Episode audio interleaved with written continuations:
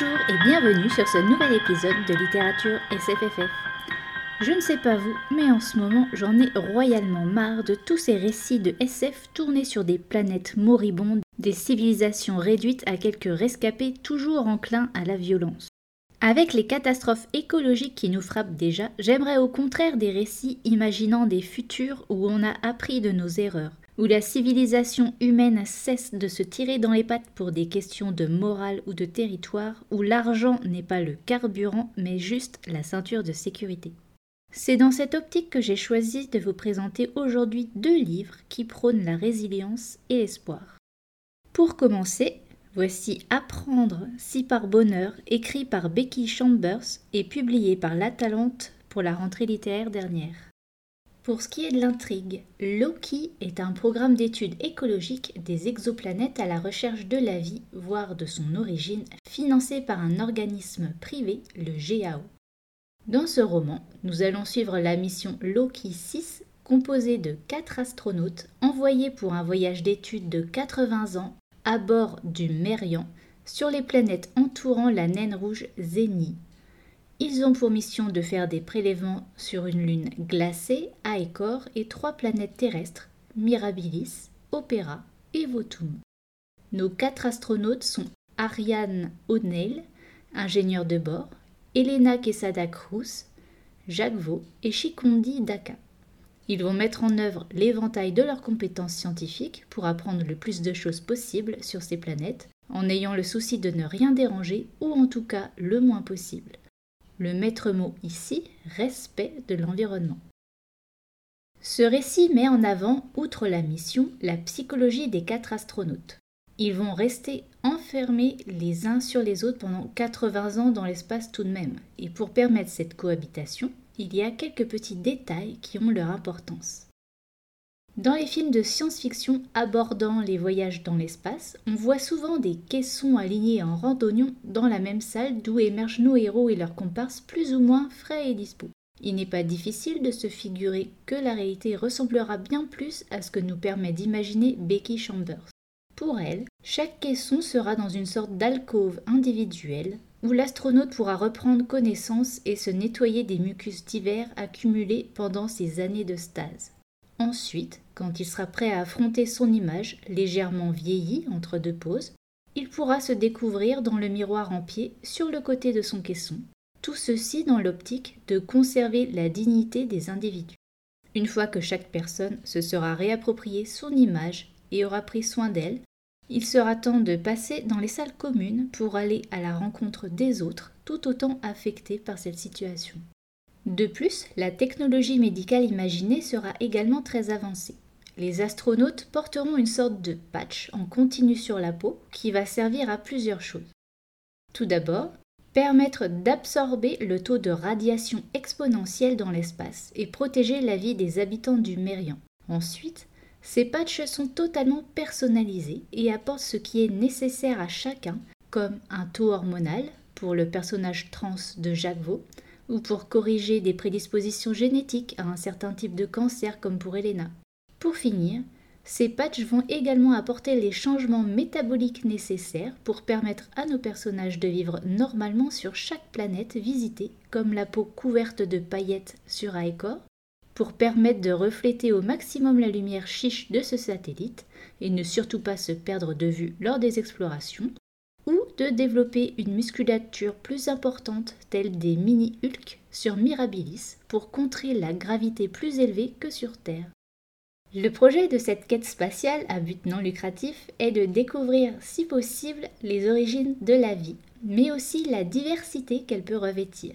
Sous la glace d'Aekor et ses geysers qui bouillonnent de bactéries, la vie foisonne sous forme marine. Sur la luxuriante Mirabilis, couverte de végétation, la vie est terrestre et beaucoup plus brutale. Nos personnages devront être prudents et on aura l'occasion de se rendre compte de l'importance des protocoles de désinfection et les conséquences si nos bactéries corporelles sont chamboulées. Sur Opéra, la planète d'eau, tout ira de mal en pis.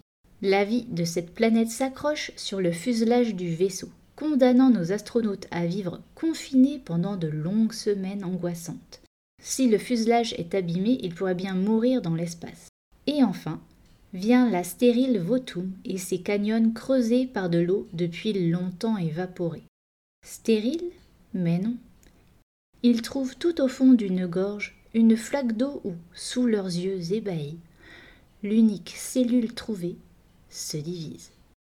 Cette novella prône l'ouverture à l'autre avec curiosité et bienveillance. Tout le contexte scientifique est expliqué de façon simple pour les novices de ces notions et on reste accroché jusqu'au bout.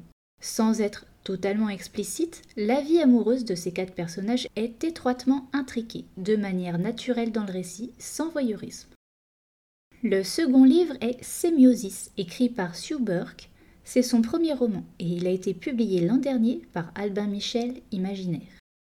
En ce qui concerne l'intrigue, il s'agit d'un vaisseau intergalactique qui a quitté la Terre voici 160 ans, avec 50 colons à son bord pour repartir de zéro sur une nouvelle planète.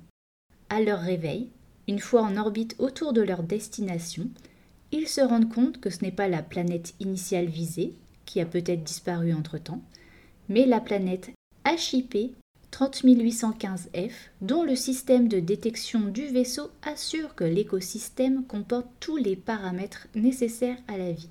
Nos colons atterrissent donc sur Pax, nom qu'ils donnent à cette nouvelle planète signifiant paix et qui sera le signe du renouveau avec pour objectif de vivre en communion les uns avec les autres et la faune environnante.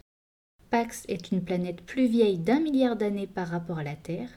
Quel type d'intelligence s'y trouve-t-il et comment fait-on pour tout reconstruire sans reproduire les erreurs du passé? Ce n'est pas le tout d'être congelé pour un voyage de plus d'un siècle, encore faut-il mettre le plan en marche et c'est là que ça dégénère. Plusieurs colons décèdent de différentes manières entre les soucis de l'hibernation et un atterrissage catastrophique d'un module tuant sur le coup une bonne dizaine d'individus. Arrivés sur le sol de Pax, les colons ne sont plus qu'une trentaine et les gamètes congelées pour élargir au maximum le patrimoine génétique sont pour les deux tiers perdus. Il n'y a pas de métal et la majorité des outils nécessitant technologie et électricité vont péricliter dans les premières années. C'est un retour à la nature brute de décoffrage qui s'opère dans un environnement pour le moins hostile. On va suivre le récit de sept générations de colons étalé sur sept chapitres, qui va couvrir plus d'un siècle d'installation et d'adaptation de la colonie à ce qui l'entoure et les enjeux soulevés par chaque génération. Chaque chapitre sera attribué à un personnage clé, parfois complété par un autre point de vue.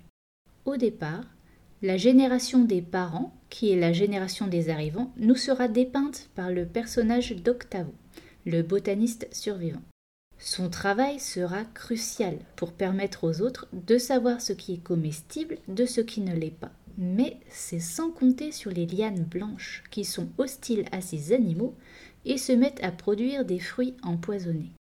Les colons vont apprendre petit à petit à composer avec la nature, reconnaître les plantes amies avec qui faire alliance pour obtenir une protection. Ensuite vient la génération de Sylvia, première née de la colonie sur Pax. Le labeur harassant des parents sur une terre quasiment stérile l'interroge. Quel intérêt de s'installer dans une sorte de paradis pour rester à sa porte et donner l'impression d'expier pour toutes les fautes commises dans un autre monde? Sylvia et son petit ami fuguent et découvrent une ville abandonnée avec un arbre qui offre de bons fruits à manger. De retour au village, pour rapporter la bonne nouvelle, ils se rendent compte que les parents étaient au courant et avaient caché cette cité à leurs enfants. C'est la révolte et le temps des premiers meurtres sur Pax. Direction la ville arc-en-ciel pour tous ceux qui le veulent. Les générations suivantes seront donc installées dans cette ville et prospéreront au fur et à mesure des années. Sauf que cette cité ne vient pas de nulle part, et on apprendra l'existence d'une autre civilisation venue des étoiles comme eux les verriers, des êtres au physique façon bonhomme bâton aux membres d'araignée. Du moins, c'est de cette façon que je me les figure au vu de la description. Viendra d'ailleurs le jour tant attendu de la rencontre entre les deux communautés, mais ces êtres qui donnaient l'impression d'une grande avancée technologique par rapport au peuple des pacifistes va se révéler extrêmement déroutant, et ce à plus d'un titre que je vous laisserai découvrir. Au fil des générations, on se rend bien compte que les travers humains réapparaissent. La violence et le meurtre refont leur apparition dès les conflits entre les deux premières générations, celle des parents tentant de faire plier la nouvelle, bien loin de la Constitution signée dans le but de promouvoir un mode de vie dans le respect et la paix de tous et de toutes. Viendront ensuite les notions d'envie et de racisme, de rejet de l'autre, à croire que l'humain est condamné à s'autodétruire s'il ne prend pas garde à ses pensées et à ses actes. Dans ce récit, on voit que le monde végétal est un personnage à part entière. Et le personnage central de Pax est Steve Land. Baptisé de ce patronyme en l'honneur du botaniste Steve Land Barr, premier colon décédé à la sortie de la cryogénisation. Steve Land est un bambou arc-en-ciel. C'est l'être le plus intelligent du milieu végétal de Pax. Il a un petit caractère despotique, mais il reconnaît l'utilité de la vie en symbiose avec sa communauté humaine et il enseigne son savoir à tout un chacun, plantes comprises. Son intelligence et sa capacité d'adaptation lui permettent d'endosser différents rôles contraires, à la fois enseignant et élève, attaquant et défenseur selon les besoins du moment. Cet enrichissement est mutuel avec les humains ainsi que la faune et la flore qui l'environnent. Pour conclure, je conserve dans un coin de ma tête le bémol des copains blogueurs scientifiques. Le nombre de 50 personnes pour coloniser une planète est ridiculement petit pour ne pas se retrouver avec des problèmes congénitaux au fil des générations. Surtout quand on se rappelle qu'au final, ils sont 31 survivants à se reproduire. Ce détail mis de côté, le point fort du roman et son sujet majeur est la résilience potentielle de l'humain face à la nature, la communication interespèces, les idéaux défendus dès le départ et les péripéties qui vont les mettre à mal ou les renforcer. Sue Burke s'essaye à l'utopie et ses limites et les pistes de réflexion suivies de leur mise en œuvre sont très intéressantes. Avant de conclure cet épisode, j'attire votre attention sur un projet Ulule en cours de financement porté par les éditions ActuSF, qui est une monographie sur Ursula Le Guin, autrice majeure de la science-fiction et de la fantasy. Je vous mettrai le lien dans les détails de l'épisode. Il y a peu de sorties prévues pour décembre, dont plusieurs présentées ce mois-ci qui ont été décalées à cause du confinement. J'en profite donc pour prendre une pause et je vous retrouve pour les sorties de janvier l'année prochaine. Je vous souhaite de passer de bonnes fêtes de fin d'année malgré les conditions particulières et à bientôt. Salut